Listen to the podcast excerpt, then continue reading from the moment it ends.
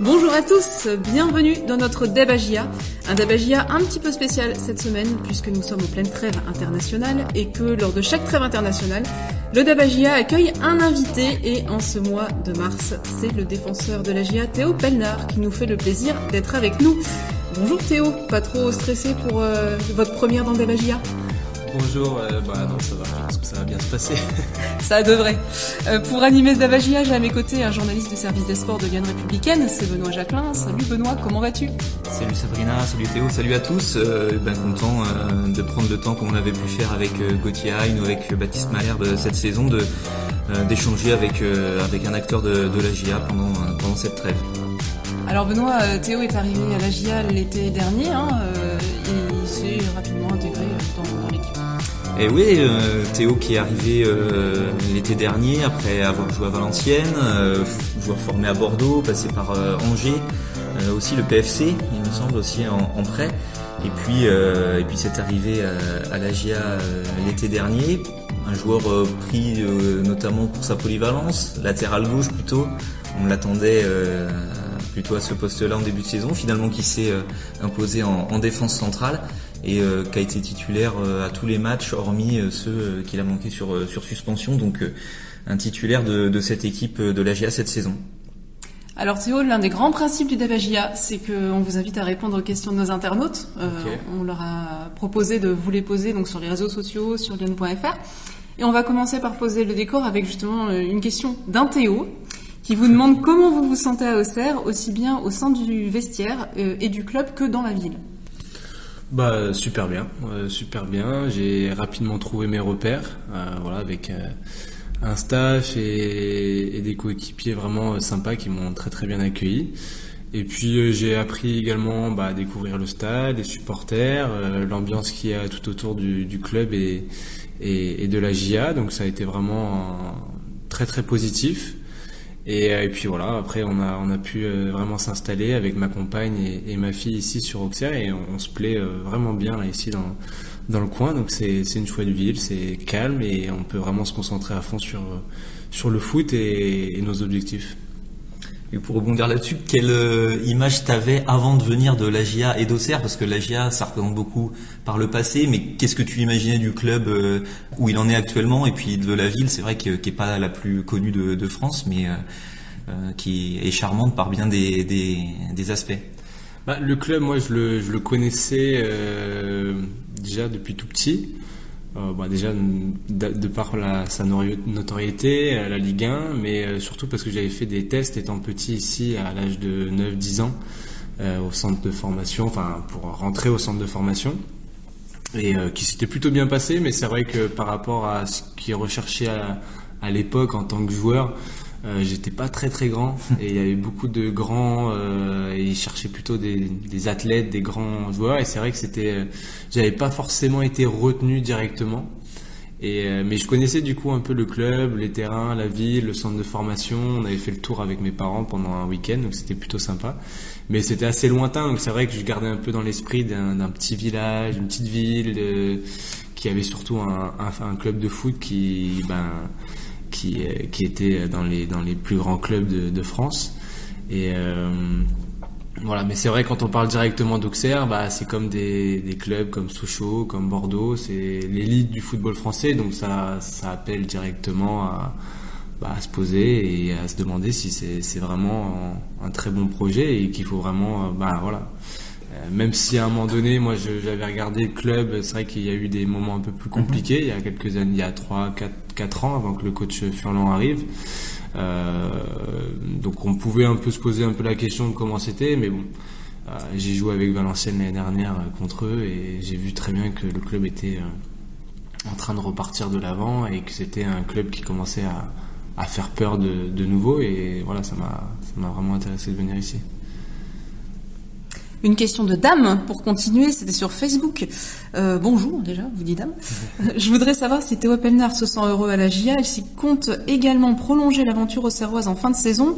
A-t-il reçu une proposition de prolongation? Bah, Je crois que oui.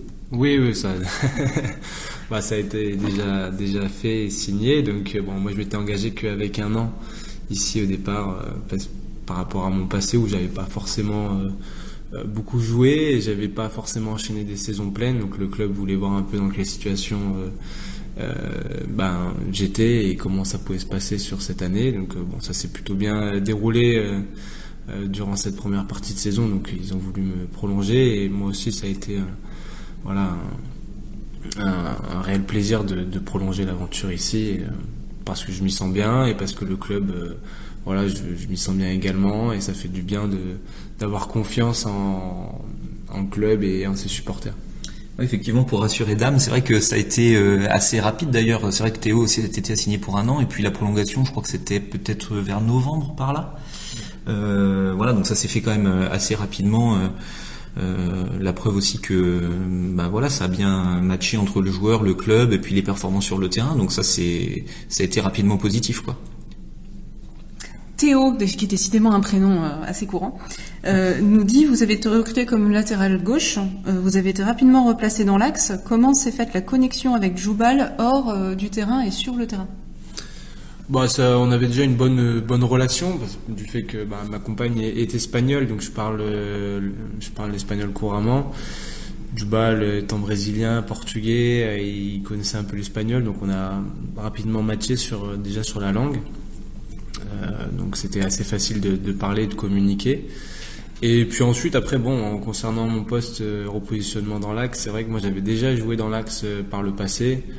Euh, très peu en, en, Ligue 1 ou en Ligue 2, en professionnel. Euh, j'avais joué que peut-être 3-4 matchs, peut-être un à Paris, puis après j'avais joué avec Toulalan à Bordeaux dans l'axe à plusieurs sur quelques matchs avec Gourvenec qui m'avait positionné à ce poste-là. Après malheureusement Gourvenec après c'est n'avait pas été gardé à Bordeaux, donc il y a eu un changement d'entraîneur. Donc après, bah, on connaît, hein, des fois ça, ça rechange des cartes. Et, euh, mais sinon, j'avais été beaucoup utilisé, euh, notamment au centre de formation, euh, par Patrick Battiston dans l'axe, quand j'étais des fois, quand je redescendais des pros pour aller jouer en réserve. Et, et puis également, voilà, je sais que Moulin à, Angers commençait à me repositionner aussi un peu dans l'axe à, à, la fin de mon contrat là-bas à Angers. Donc l'axe, je connaissais. Après, c'est vrai que j'avais très peu d'expérience peut-être en professionnel mais j'avais quand même pas mal de bagages, que ce soit aux entraînements ou sur des matchs de réserve. Donc après, euh, voilà, le fait que j'ai bien matché avec Jubal dans l'axe pour la communication, bah, c'est sûr que ça a été un plus. Euh, également avec Quentin aussi à gauche où on s'entend très très bien. Donc euh, donc voilà, tout ça a fait qu'au final, euh, bah, quand il a fallu euh, répondre présent sur le terrain, bah, ça s'est fait très simplement et il n'y a pas eu de très gros problèmes par rapport à ça. Bien au contraire. C'est ça, c'est une, c'est une polyvalence finalement qui aussi, euh, euh, voilà, au fil de ta carrière, je pense que tu as, une vision euh, du jeu qui, qui, qui, se développe. Je pense d'avoir joué à gauche dans l'axe, t'es passé par la Ligue 1, la Ligue 2. Je pense que ça t'enrichit ton bagage de, de joueur, je pense, au fur, à, au fur et à mesure de ta carrière. Ouais, ouais, bah en plus, si on regarde vraiment mon parcours depuis tout petit, j'ai commencé en tant que numéro 10. Après, j'étais placé euh, milieu gauche quand je suis arrivé au Girondin de Bordeaux parce qu'on ne jouait pas forcément avec des 10. Donc j'ai été placé milieu gauche. Et puis j'ai rétrogradé un peu en 8. Et puis final, euh, j'ai terminé latéral gauche parce qu'en Gambardella, j'avais mon meilleur ami euh, Gaëtan Laborde qui était meilleur que moi devant le but et qui bah, lui aussi jouait attaquant, mais on avait Enzo Crivelli aussi qui pouvait jouer attaquant. Donc on avait positionné Gaëtan parce qu'il était gaucher en tant que milieu gauche. Et puis comme moi, il savait que j'étais, euh, ouais, je m'ai bien défendre, que ça, ça me posait pas trop de soucis. Ben, on m'avait replacé du coup latéral gauche. Donc c'est vrai que j'ai beaucoup euh, bougé au final depuis euh, que je suis jeune. et donc du coup, bah voilà, je pense que le fait d'avoir goûté un peu à tous ces postes, bah ça a été ça a été un, plus, c'est sûr, par rapport à, l'expérience et puis pour se remettre euh, rapidement euh, bah, dans le bain et retomber sur ses pattes. Quoi. On va revenir sur un épisode pas très rigolo de la saison, mhm. euh, avec une question de Jérémy, ce match contre Caen, avec la longue suspension qui a eu, je crois que c'était 8 à l'origine, 8 matchs, hein, ramené à 5. Jérémy vous demande comment te sens-tu depuis ta suspension? Est-ce que cela a changé ta façon de jouer?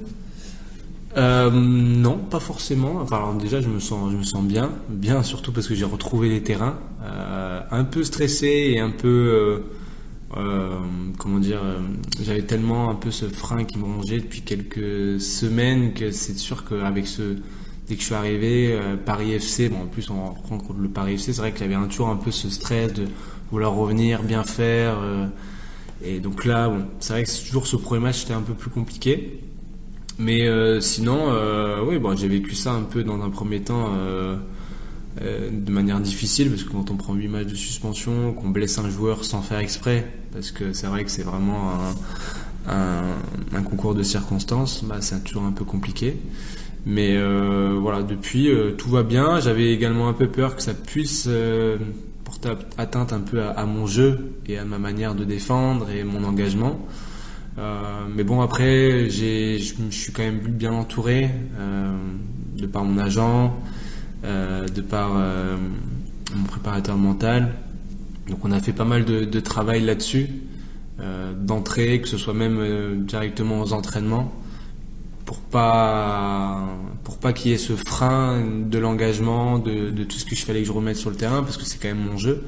Et, euh, et, voilà, donc ça a été un travail qu'on a fait régulièrement euh, tout au long de, ma période où j'étais sans match.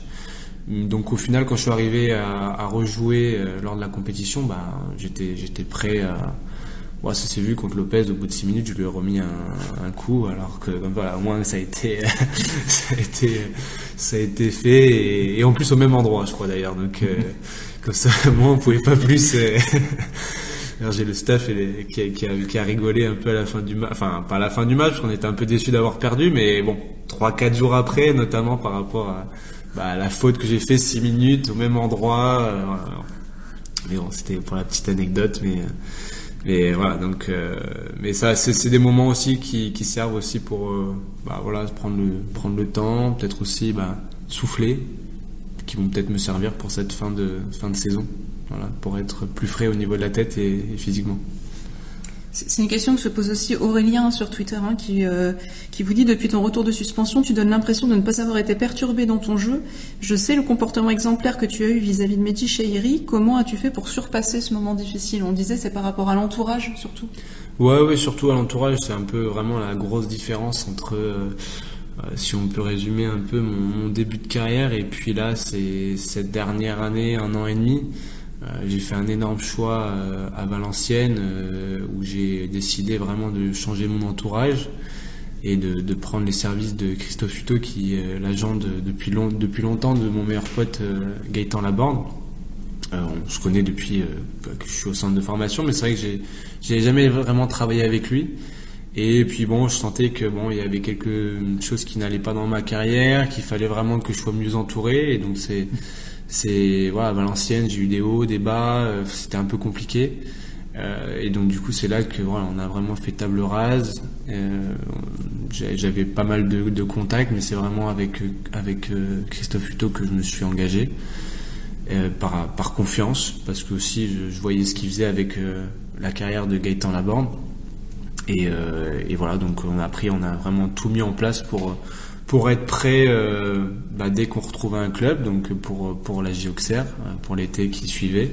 Donc on a tout mis en place, préparateur physique, préparateur mental, euh, un, ami également à moi qui travaille avec Christophe Hutto qui, est chargé aussi de, de, tout ce qui est un peu analyse terrain, de, de, tout ce qui est un peu jeu. Donc on a fait pas mal de retours vidéo sur mon jeu, sur tout ce qui est...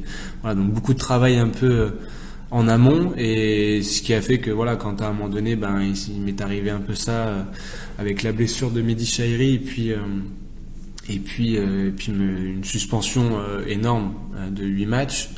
Ben du, fait que j'étais vraiment bien entouré ça voilà. Je, savais que je pouvais aller à guerre avec eux et qu'il n'y avait pas de souci qu'il pouvait rien m'arriver. Donc voilà c'était c'était carré et ça s'est vraiment super bien déroulé quoi et pour les amoureux de, de la GIA et de son histoire, Christophe Hutto, euh, c'est un nom qui parle ici, euh, qui est passé par, euh, par Auxerre, voilà, dans les, les plus belles années, j'ai envie de dire. Alors sur un ton peut-être un peu plus léger, hein, Sébastien vous dit j'ai l'impression que tu dégoupilles facilement. Vrai ou faux Je fais référence à la vilaine faute face à Toulouse. Ouais, oui, non, je dégoupille très facilement. Euh, ça c'est sûr. Mais après, c'est ce qui moi pour moi, ce qui se passe sur le terrain se passe sur le terrain. Donc après, derrière, euh, voilà, il faut me laisser peut-être une demi-heure le temps que je redescende un peu de, en pression. Et puis après, euh, voilà, il n'y a, pas de souci. Mais voilà, après je pense que c'est nécessaire. Je pense que des fois c'est nécessaire. Bon, on a pu le voir des fois à l'entraînement où des fois je peux découpiller et puis ça réveille un peu tout le monde. Euh, je pense que contre Toulouse, euh, ouais, j'étais un peu énervé, et, comme tout le monde, peut-être même tout le monde était, même les supporters, ou tout le monde était énervé euh, par un penalty très généreux, par un, un, rouge qui aurait pu, si à un moment donné on aurait fait un peu de pédagogie par rapport à l'enjeu et au match, être évité. Et puis si on regarde un peu le passé avec Toulouse et ce match aller où on a pris euh, une claque là-bas, il y avait un peu cet esprit de revanche. Donc le fait qu'en 5 minutes tout ça soit euh, balayé alors qu'on faisait 30 minutes plutôt euh, solide, défensivement en tout cas, parlant, et que je trouvais qu'il y avait quand même quelque chose à faire, a un bon match à 15h avec 14 000 spectateurs, premier contre troisième. Voilà, tout ça a fait qu'à un moment donné, beaucoup sont montés en pression, moi je suis monté en pression. Et à un moment donné, bah, j'ai vraiment eu un peu dans l'esprit et dans, dans ma tête, et surtout quand je regardais un peu les Toulousains et comment ils réagissaient, comment ils, étaient, euh, qu'ils voulaient vraiment revenir ici pour nous, nous, remettre une, une raclée. Quoi. Donc à un moment donné, une fois ça va, deux fois non, surtout chez nous. Et donc voilà, j'étais obligé un peu à un moment donné de faire réveiller un peu, un peu tout le monde et puis dire que ça allait pas se passer comme ça. Et puis finalement, bah, je sais pas si c'est ça qui a marché ou pas, mais derrière, on a, on a, on a été solide et on a failli même revenir et, et accrocher match nul. Hein. Donc euh, voilà. des fois, ça fait du bien d'avoir quelqu'un qui des fois est dégoupille, mais qui voilà. Après, heureusement, j'ai pas pris de, carton rouge parce que ça aurait pu être le cas aussi. Et puis il n'a pas été blessé, c'est le plus, le plus important aussi. Voilà. Euh, par rapport à, ça, c'est marrant parce que tu, dis que euh, voilà, tu as commencé le foot bien plus haut sur le terrain, euh, milieu, voilà, même 10, etc. Mais on a l'impression que tu es vraiment un défenseur dans l'âme. Tu as cette agressivité, mais dans le bon sens du terme, pour vraiment protéger ton, ton équipe, protéger ton but. Et c'est vrai que parfois ce qu'on reproche un peu aux défenseurs modernes, c'est que des fois les défenseurs savent mieux jouer, ont une technique plus fine, mais n'ont pas assez cette, âme de défenseur. On a l'impression que toi, tu as, ça en toi. Ouais, après ça, ça a pu des fois un peu m'être euh, reproché des fois quand j'étais latéral gauche, parce que des fois c'est vrai que latéral gauche, il faut vraiment être, euh, faut attaquer, il faut défendre. Donc des fois moi, je savais plus trop où me situer, s'il fallait que j'attaque, si je défends. Euh, mais après, c'est vrai que le fait d'être vraiment repositionné dans l'axe, il euh, bah, y a plus de, il y a plus de faut que j'attaque ou faut que voilà. C'est moi pour moi quand je suis dans l'axe, c'est vraiment, euh, je passe en mode défense. si je dois arrêter un but sur ma ligne, bah, ça sera mon but à moi que, que comme si j'avais marqué en tant qu'attaquant. Donc c'est vrai qu'en fait, et puis après concernant les relances, après j'ai pas forcément besoin de me poser la question de comment je vais relancer parce que comme du fait que j'étais vraiment euh, en tant qu'ancien 10, ancien milieu, voire même latéral gauche, euh, la relance c'est pas ça qui me pose vraiment un, problème et c'est pas ma préoccupation euh, générale. Et puis surtout en plus si on regarde un peu l'effectif qu'on a et les joueurs que j'ai à côté je sais que j'ai de la solution que ça va jouer et que je vais pouvoir ressortir. Donc au final ma préoccupation vraiment c'est vraiment que défendre à, à 100% et c'est vrai que quand je me mets dans cet état-là, un peu de vraiment 100% euh, défense, ben, c'est, je suis beaucoup plus focus que sur ce boulot-là et, c'est vrai que j'aime ça. J'aime beaucoup ça. Je trouve j'adore les, joueurs italiens euh, que je vois là tacler et, comme un deuxième ou un troisième gardien dans les buts. Et je trouve ça même des fois presque plus beau qu'un but en fait. Donc c'est vrai que ouais, j'aime bien ça et j'aime bien en fait le mix après avec les, le jeu un peu peut-être espagnol où des fois ressortir un ballon sans forcément dégager. Mhm.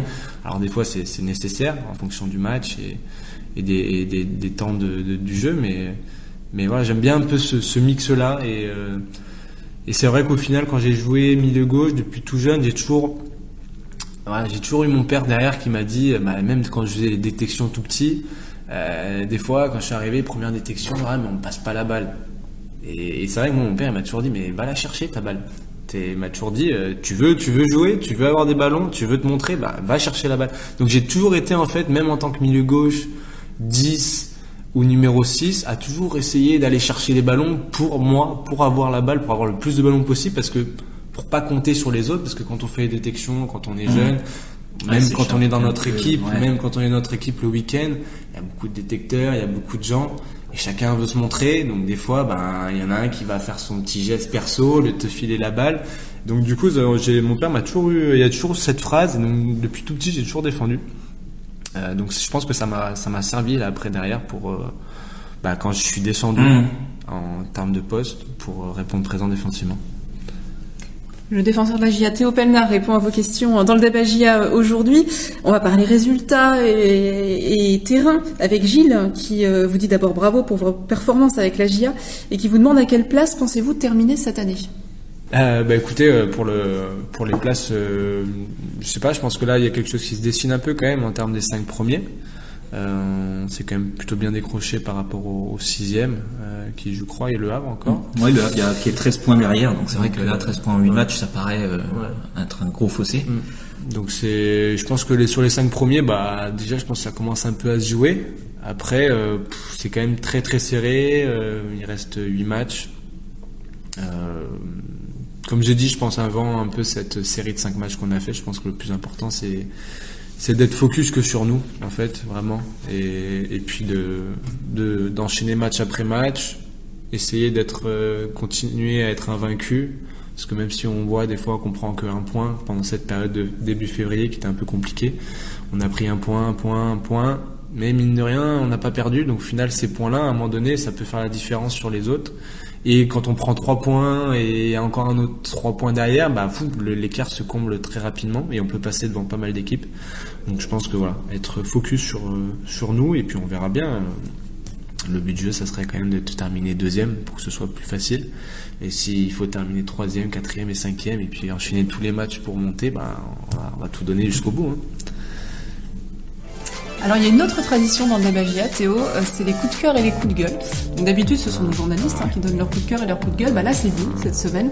On va commencer peut-être par ce qui peut être le plus simple, c'est un coup de cœur. Est-ce que vous auriez un coup de cœur à nous donner? Hmm, bah, Je dirais le, match contre, euh, contre Sochaux. Euh, parce que c'est un, match qu'on attendait contre un top 5 et c'est vrai qu'on n'avait pas forcément gagné pour l'instant de match contre un top 5 et euh, ça nous tenait à cœur. Et puis euh, puis surtout là voilà à, domicile avec euh, pas mal de bah, le stade qui était bien rempli. Je sais pas combien on était mais il y avait plus de 10 000 ouais, il y avait plus de 10 000 et une grosse ambiance. Et puis surtout un, un gros match parce que en termes d'intensité c'était quand même très très très très bon à jouer. Et c'était vraiment sympa sur le terrain avec une voilà une plusieurs plusieurs plusieurs euh, moments un peu dans ce match-là, avec une première mi-temps et surtout 30 minutes où on a vraiment très très bien joué, on a bien gardé la balle.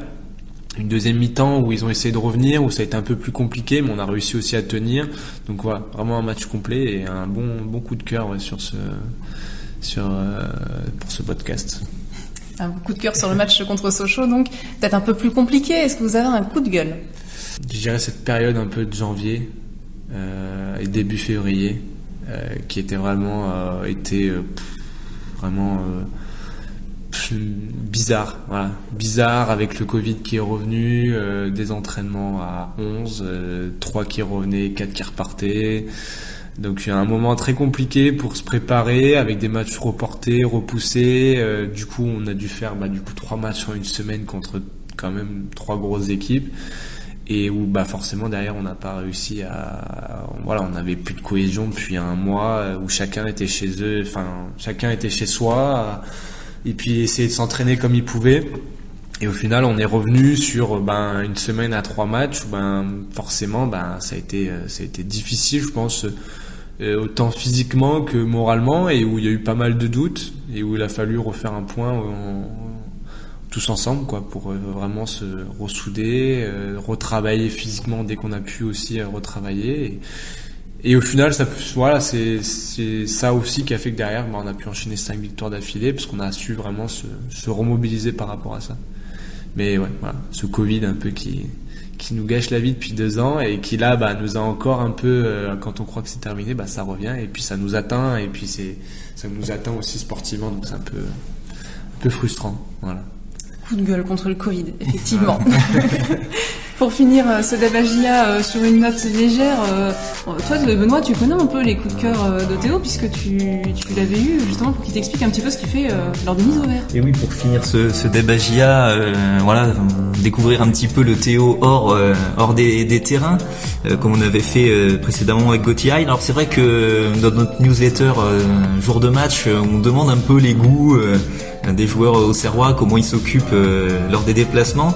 Et Théo, je crois qu'il était assez euh, old school, j'ai envie de dire, euh, niveau musique. C'était les, musiques un peu de son enfance, quoi. C'est ça. non, c'est musique un peu euh, playlist de mon enfance. Bon, c'est encore un petit travail que j'avais fait avec mon préparateur mental quand on, on commence à, à, préparer un peu les routines de match. Et c'est vrai que c'est vraiment, voilà.